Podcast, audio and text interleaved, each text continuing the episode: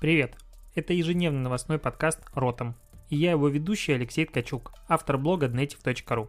Каждый день я собираю главные новости из мира Digital и выбираю из них ключевое, чтобы это обсудить. Поехали! Привитание, сябры. 21 августа, Ротом подкаст. И чего сегодня произошло интересного? А, первая новость приходит к нам из Беларуси, потому что Вайбер сказал, ну, уже закрыл временно офис и отпустил сотрудников на удаленку. Почему, спросишь ты? Да, потому что протесты в Беларуси были, э, были жесткие разгоны, и, соответственно, несколько человек э, были арестованы, когда они просто там ходили мимо и в целом не участвовали в протестах. Причем э, одного из них уже выпустили, а второй с серьезными травмами попал в больницу и по закону все еще под арестом. И Вайбер нанимает адвокатов для того, чтобы помочь ребятам разобраться со всеми этими делами.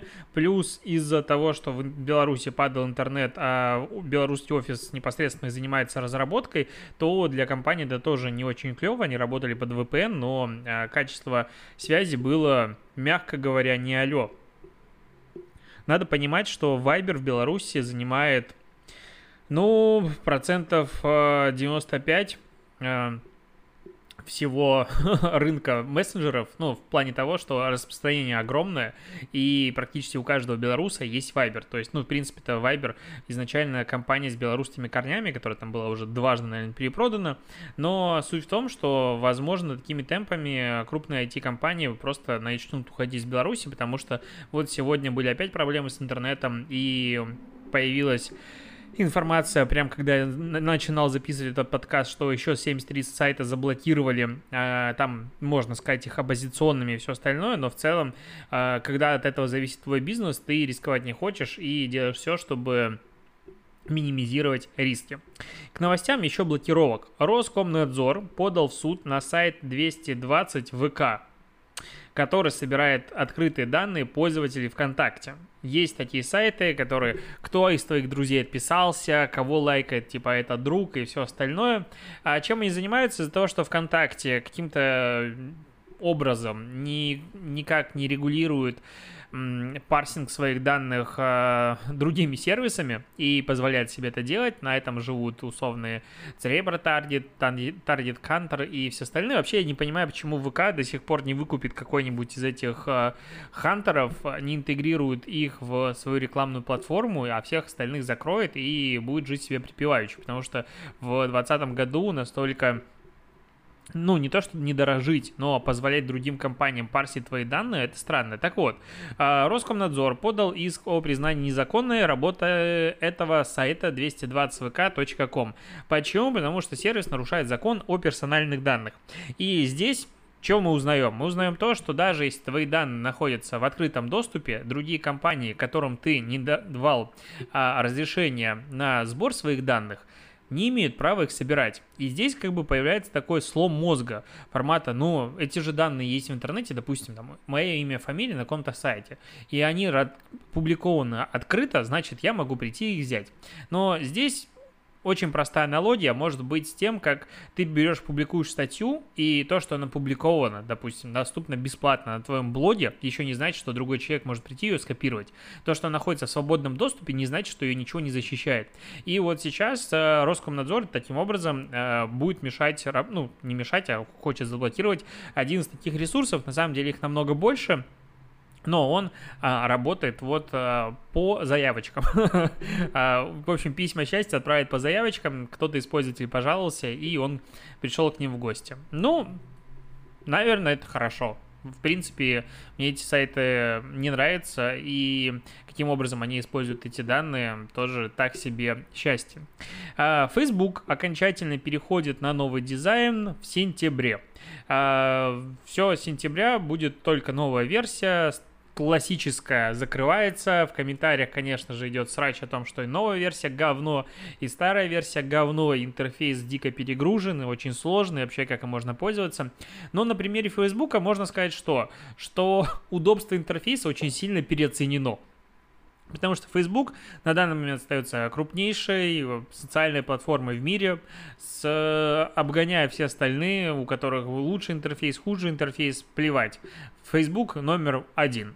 И если смотреть на тот же 1С с их убогими интерфейсами, хотя, возможно, там что-то изменилось, то в целом э, удобство интерфейса не всегда настолько прям сильно и важно для людей. Ну, можем из этого понять. Конечно, Facebook для обычного человека он остается сложным, большим и непонятным, а, но те возможности, которыми пользуется профессиональная аудитория, обычному пользователю, среднестатистическому, в принципе, не требуется. Ну, зайти в рекламный кабинет, как бы ничего там не, не надо. Я вот э, почти сразу, как только появилась возможность перейти на новую версию Facebook, на него перешел. Э, давно и пользуюсь, и, в принципе, привык, и все уже не вымораживает меня. Но тут недавно новая версия Facebook у меня пропал из привычного места рекламный кабинет. Точнее, когда я перехожу в рекламный кабинет, он мне не открывает мой э, Ads Manager в бизнес-менеджере, а он открывает мне создать рекламную кампанию для моей страницы Native чего мне в принципе не требуется. Я хочу рекламный кабинет попасть. Я облазил все настройки, ни хрена не нашел, в итоге психанул тогда вечером и просто переключился на старую версию, потому что там э, в бизнес-кабинет попасть намного проще. Вот какая-то такая странная дичь происходит с интерфейсом. Продолжается разворачиваться вот этот облако негатива вокруг э, Apple и две новости в эту тему. Э, первое, что Epic Games анонсировал чемпионат э, фортнайтовский под названием Free Fortnite с призами, которые по плану должны высмеивать Apple. Тут и чего тут? Яблоко раздора, это скрин, и дополнительно Free Fortnite, это кепка будет разыгрываться для лучших игроков, около 20 тысяч человек. Причем э, логотип в цветах Apple. Э, ну, их логотипа радужного. Э, дополнительно они разыгрывают больше тысячи устройств э, Xbox One X, Nintendo Switch и другие там игровые ноутбуки и смартфоны, кроме устройств Apple. Э, ну, в общем, продолжают привлекать к себе внимание, и на фоне вот этой истории, на фоне антимонопольных расследований, которые вот начались, в принципе, э, уже объединились э, разные издатели. Э, Financial Times, э, по-моему, это New York Times и еще несколько крупных больших издателей объединились и спросили у Пла, э, говорят, а как это так вышло, что у Амазона не 30% комиссия, а 15%, и причем по правилам экосистемы 15% комиссию в теории можно получить, но только со второго года какие-то там супер особые э, условия. Эта комиссия на Amazon Prime Video составляет 15% при условии, что пользователь оформляет подписку через э, iPhone. И вот, и что происходит дальше? Издатели говорят, Apple, слушай, как так? Как так-то, Apple? Почему у них есть, а у нас нет? И это всегда история э, такого э, единоразового разрешения. Потому что если ты кому-то чего делаешь какое-то исключение, все остальные приходят и говорят, а почему ему можно, а мне нельзя. И либо у тебя есть какие-то очень понятные и строгие граница, кому можно, кому нельзя, либо начинается какая-то, ну, билиберда. У меня, допустим, вот странный пример, но есть телеграм-канал с вакансиями, и там у меня в целом э, все достаточно, на мой взгляд, понятно с точки зрения формы. Она находится в закрепе, каждый, кто хочет опубликовать вакансию, просто по ней заполняет, просто читая, что там написано, присылает мне, я публикую. Бесплатно, все легко. Но каждый раз, ну вот э, я с какого-то момента внедрил более жесткие правила касаемо какие вакансии можно публиковать, какие нет, что требуется обязательно указание работодателя, указание э, зарплаты. Но до этого давно какие-то вакансии проходили без них, ну, потому что я не так внимательно к этому относился. И вот потом, когда появляется требование, приходят люди и говорят, а почему? Там же вот было, а сейчас не было. Допустим, я недавно э, перестал рекламировать другие телеграм-каналы, ну, просто остановил рекламу других телеграм-каналов и начал брать только какие-то продукты. Приходят люди говорят, а вот, я говорю, больше не рекламирую. Ну, ты же там две недели назад рекламировал, говорю, ну больше не рекламирую, а можно мне тоже, ну ты же рекламировал, вот такая штука, вот это вот разрешение, оно очень всегда мешает. А, другая новость про Apple, про их доминирование, что а, Apple Watch на рынке умных часов, а, их доля занимает 51,4%. Ну и вот э, как доказательство у меня на руке висят тоже Apple Watch. Не знаю, вот, вот, кстати, ты понял приколы Apple Watch или нет? У меня они всегда находятся в режиме без уведомления, и я ими пользуюсь для переключения музыки, ну, когда, допустим, бегаю или что-нибудь такое, трекания этого шагов, пульс, и вот запускаю камеру, удобно. И вот на это потратил сколько там, 30 тысяч не стоили. Эффективное вложение. Но часики есть, прикольно. К следующим новостям. Тут такая новость но она про компании. Я думаю, тоже в подкаст подходит. Ашан а, в России уволил десятки сотрудников из-за подозрения в коррупции с начала этого года. И, в принципе, вся эта история ничего не интересного, если бы не было другой истории о том, как Ашан а, нанял к себе Алексея Жаркова, э, это юрист, который пришел в, в октябре 2018 года занял позицию главного аудитора и, за, и в течение года должен был а, делать аудит внутренних закупок, сделок, э, что происходит в офисе Ашана. Причем его а, позвал, насколько я понял, ну, чуть ли не головного офиса провести такую ревизию. И он начал ее проводить и обнаружил, что происходит вообще просто, мягко говоря, жесть, что половина из топ топ-100 импорт... дистрибьюторов внутри Ашана, они платят бабки, и в среднем встать на полку ритейла стоит 30 7 миллионов рублей, а ретро-бонусы свыше 5% от выручки практиковались, то есть по факту а, дополнительное кэш заносили. Из-за сговора часто компании побеждали в тендере, снизив цену буквально несколько копеек от цены конкурента. И много еще чего интересного здесь оказалось. И в итоге прошло чуть больше пол, полугода, и 13 августа 2019 года его просто избили два неизвестных около главного офиса Ашана. Э, типа в шлемах они были. Он долго лечился, ему контракт после этого не продлили, и на этом историю закрыли. Потом от, от, в отставку ушел гендиректор, не связано с его расследованием. И сейчас вот Ашан уволил несколько десятков человек, опять-таки не связано с расследованием.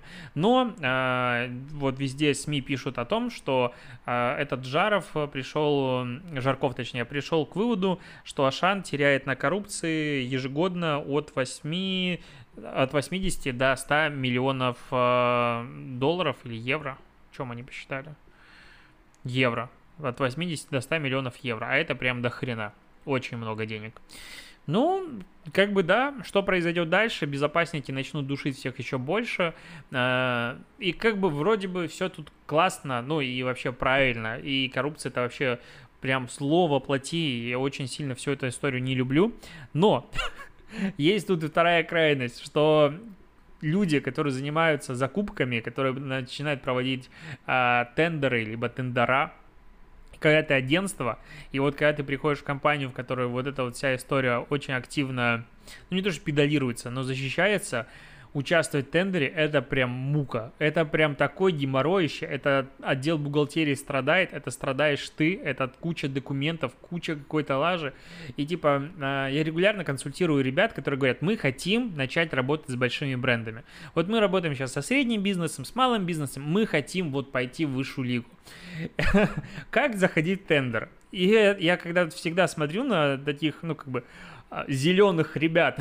ну, это шучу, конечно, но в целом. А, я всегда вспоминаю там какие-то отдельные случаи, кейсы, и думаю, ребят, ну вам это точно не надо. ну, к этому прям надо готовиться. Я как-то порассказывал разных историй, и э, директор агентства, с которым я общался, он такой, ты знаешь, нам и тут хорошо, ну, потому что разное бывает, то есть к этому надо быть, конечно же, готовым. Ну и плюс длительность этих всех процессов закупок тоже может быть иногда удручающе длинной. А, к неожиданному исследованию. Исследование 14 тысяч респондентов участвовало из 7 стран. Это США, Великобритания, Германия, Дания, Швеция, Норвегия и Финляндия. И у людей спрашивали в 2016 году и сейчас, то есть вот такое длительное исследование, пользуются ли они э, блокировщиками рекламы ну, в интернете, соответственно. И оказалось, что во всех странах за это время число людей, которые пользуются а, блокировкой рекламы снизилась. Кроме США. В США с 42 до 47% выросла, в остальных странах упала в среднем на 2-3 там, процента. В Англии, допустим, с 57 до 54, в Германии с 49 до 43, в Дании 61, ну, на 57, в Швеции 60 до 57, самое большое падение в Норвегии с 55% до 42%. Ого-го, шинки. Причем, что интересно, что блокировкой рекламы на сайтах вот такое количество людей пользуются, а блокировкой а, рекламы в онлайн-видео пользуются намного больше людей, допустим, в Дании почти 77% сейчас. А в Норвегии тоже падение очень большое, в этом плане с 80 до 63%. А, в общем, все падают, ну, вот с точки зрения количества а, блокировки рекламы, и это интересные данные для меня, а, я думал, только это растет, с одной стороны. С другой стороны, что очень высокий процент людей, которые действительно используют а, блокировку рекламы. И здесь что надо сказать? Я, как маркетолог, конечно же, не сильно рад этой истории, потому что все-таки реклама позволяет делать для конечного потребителя а, многие ресурсы условно бесплатными, а, ну, либо он будет платить за доступ каждому из них. И внутри себя я всегда думаю, ну ничего, ставь, ну, вот ставь, ставь этот блок. Потом, когда ты просто каждому сайту будешь платить за доступ, ты вспомнишь прекрасные времена, а, когда все-таки информация вокруг была бесплатной, и будешь а, с ностальгией ее вспоминать. С другой стороны, когда я захожу на различные СМИ, ну, у меня прям горит жопа. То есть это вообще невозможно читать. То есть VC, допустим, который начал там внедрять дополнительно рекламные блоги, блоки, внедрил э, рекламную сеть внутри себя. Я, кстати, закупил уже в ней рекламу на вот этот подкаст Ротом. ну, там я закупил, по-моему, на 12 или 15 тысяч, то есть небольшой какой-то объем а, показов, кликов мало, CTR низкий, но это было мне просто интересно, но пока никто мне ни разу не прислал, что смотри, твой подкаст рекламируется на VC. Видимо, слишком маленькое количество а, показов я закупил. И вот э, есть ресурсы, на которых количество рекламы, оно, в принципе, адекватно, но на большая часть, особенно когда ты заходишь на какие-то европейские СМИ и американские, ну, там просто хочется выколоть себе глаза. То есть на некоторых вот этапах прокрутки количество контента в экране, которое именно полезно для тебя, оно может достигать там процентов 10, иногда меньше. Ну, то есть реально все остальное в рекламе. То есть это худший кошмар, который можно себе представить. О чем они думают, ну, вот СМИ? Типа больше баннеров, больше денег. Ну, ну это же так не работает ужасно. Это ужасно, просто раздражает. Но я вот, знаешь, какой думаю, у меня есть гипотеза внутри, поделюсь с тобой ею что интернет родился изначально как бесплатный, просто на энтузиазме. Потом эта бесплатность спонсировалась благодаря рекламе. От рекламы люди устали, потому что рекламы стало, допустим, слишком много условно. Окей, слишком много рекламы стало. Сейчас распространяется, активно набирает обороты Paywall модель. И, скорее всего, мы стоим сейчас на таком заре этой модели. Дальше она будет только расти и через какое-то время станет главной. И то есть мне кажется, что через непродолжительное время все качественные сервисы так или иначе будут платными. И люди будут платить. И потом вот будет какая-то помойка рекламная, и все остальное будет платное, с качественным контентом, а, поэтому конкуренция между ними за пользователя будет высокой, но при этом а, количество внимания, которое человек выделяет на каждый сервис, будет прекрасным, и то есть а, не будет распыления.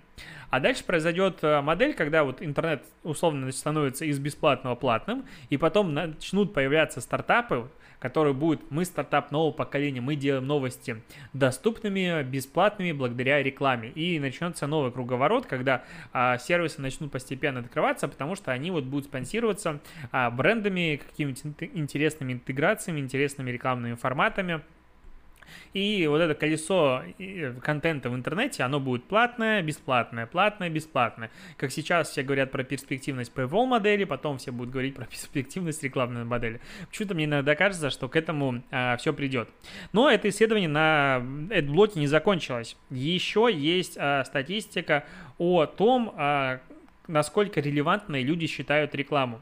Так вот, в среднем процентов 50 считают рекламу нерелевантной который они видят в интернете. Самый большой показатель у Финляндии. 77% а, опрошенных считают рекламу вообще нерелевантной для себя. Но здесь надо понимать, что это за цифры говорят, ну, о чем этих цифры, то есть есть 4 варианта ответов. Нерелевантная, ну, типа, нейтральная, никакая, а релевантная и я не знаю. Так вот, вот эти 77% складываются из нерелевантного и нейтрального отношения к рекламе. Но в целом, по количеству рекламы разных форматов и того, каким образом она работает, я понимаю, почему люди считают, что большая часть рекламы в интернете, она действительно не совсем а, под их интересы, не совсем под запросы. Потому что одно дело, ты работаешь с контекстной рекламой, и там как бы она всегда релевантна, практически всегда. Другое дело, когда ты предлагаешь а, в холодную людям то, что им условно и не надо. И учитывая все растущую ну, не то, что желание людей сохранить свои личные данные, но вот хайп вокруг privacy э, и новые законы, а, новые ограничения со стороны план, то, что Google, по идее, ну и, в принципе, остальные браузеры убьют кудисы, и непонятно, каким образом все-таки рекламная отрасль будет перестраиваться, делать рекламу персонализированной за рамками одной платформы, как, допустим, Facebook, потому что Facebook и так все знает, ему ничего не надо делать, то не совсем понятно, как дальше реклама будет все-таки становиться такой же релевантной, которой она должна быть. Потому что а, когда ты читаешь а, все эти презентации про то, каким образом а, компании могут таргетировать. У нас есть 150 интересов, у нас есть что-нибудь еще. А потом на деле это ничего никогда не работает. Ну, то есть а, реально как бы Facebook знает про нас все, Google знает про нас все, но они почему-то не знают, что они рекламируют мне продукт, который я уже давно купил. Ну, вот это вот всегда, а, всегда, конечно, удивляет. А, ну, особенности передачи данных. Все это, я думаю, прекрасно понимаем. А, наверное, заключительная новость. Бренд Finance, Finance назвал Сбербанк самым дорогим брендом России. Это британская консалтинговая компания составила свой ежегодный рейтинг самых значимых российских брендов. А, первое место четвертый год подряд удерживает э, Сбербанк. Его стоимость как бренда составила 840 миллиардов э, рублей. Причем в 2019 году он стоил дороже и стоил 842 миллиарда. Второе место «Газпром», 481 а, миллиард сейчас, в прошлом году 552, то есть падение почти на 13%.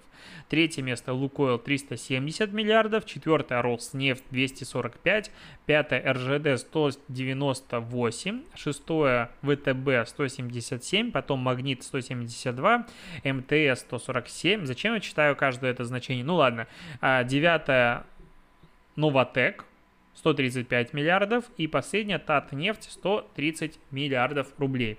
Стоимость всех, а, ну, этих самых больших, а, самых дорогих брендов.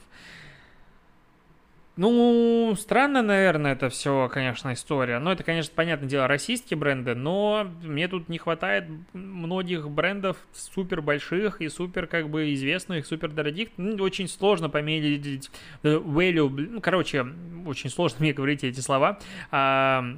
Именно ценность бренда, но у них есть методология. Допустим, вот есть методология «Самый сильный бренд». Он э, учитывает инвестиции в маркетинг и рекламу, акционерный капитал и результаты работы. И вот высший рейтинг ААА+, только получили три российских бренда – Аэрофлот, Сбербанк и МТС. Причем Аэрофлот в этом вот э, рейтинге победил, занял первое место. А, в России а, среди всех отечественных брендов, и это самый сильный авиационный бренд в мире. И вот когда ты читаешь такие вещи, ты понимаешь, что методология какая-то лажа, ну прям говнище. Ну потому что, ну определенно Аэрофлот в мире это не самый сильный бренд, и вот а, Qatar Airlines, допустим, это вот прям бренд-бренд. Не знаю, Люфтганза бренд-бренд, э, что-нибудь еще, много брендов, которые именно несут за собой какой-то окрас. Ну, с точки зрения там качества, сервис и многие-многие такие штуки. Ну, во-первых, это, конечно же, такие характеристики. Во-вторых, ну, Аэрофлот — это большая авиакомпания, я не спорю, она классная и все остальное, но при этом а, почему-то на этот рейтинг, ну, судя по методологии, Не сильно влияет скандалы, пиар-скандалы, которые происходят с Аэрофлотом, допустим, с тем же регулярно. И я вот считаю, что э, бренд — это не только, допустим, инвестиция в маркетинг, акционерный капитал и результаты работы. Но это очень странная категория. Еще дополнительно должны быть какие-то опросы, э, какое-то отношение аудитории. И если, допустим, ты заливаешь вообще все рекламой и, допустим, закрываешься каждые полгода, как Sunlight и остальные эти ребята, но люди думают, что ты говно, ну, не Аэрофлот конкретно, а, в принципе, какой-нибудь бренд, то ты не можешь быть самым сильным. Это странная методология, я всегда не понимаю вот их, но при этом... Э, как приятно составлять такие рейтинги. В целом, вот я думаю иногда заняться, знаешь, составлением рейтингов Инстаграм топ-10 а, блогеров с самым сильным личным брендом в категории. И какую-нибудь там методологию придумать на основе яра, охватов, что им там набирать, набирать. Народ же участвовать будет безумно. А, будут об этом постоянно писать, ты будешь получать кучу упоминаний. На это будут ссылаться люди в докладах, в презентациях. Очень классная штука надо составлять рейтинги. Вот, надо не подкасты записывать, на которые уходит каждый день минимум 2 часа, а рейтинги составлять. Сколько времени можно будет на них потратить? Вот это красота. Ладно, на этом все. Сегодня подкастик будет коротенький, хотя 25 минут уже прошло. А, спасибо, что дослушиваешь. Впереди выходные. Будем обсуждать то, что не успели обсудить с тобой на этой неделе. Покеда.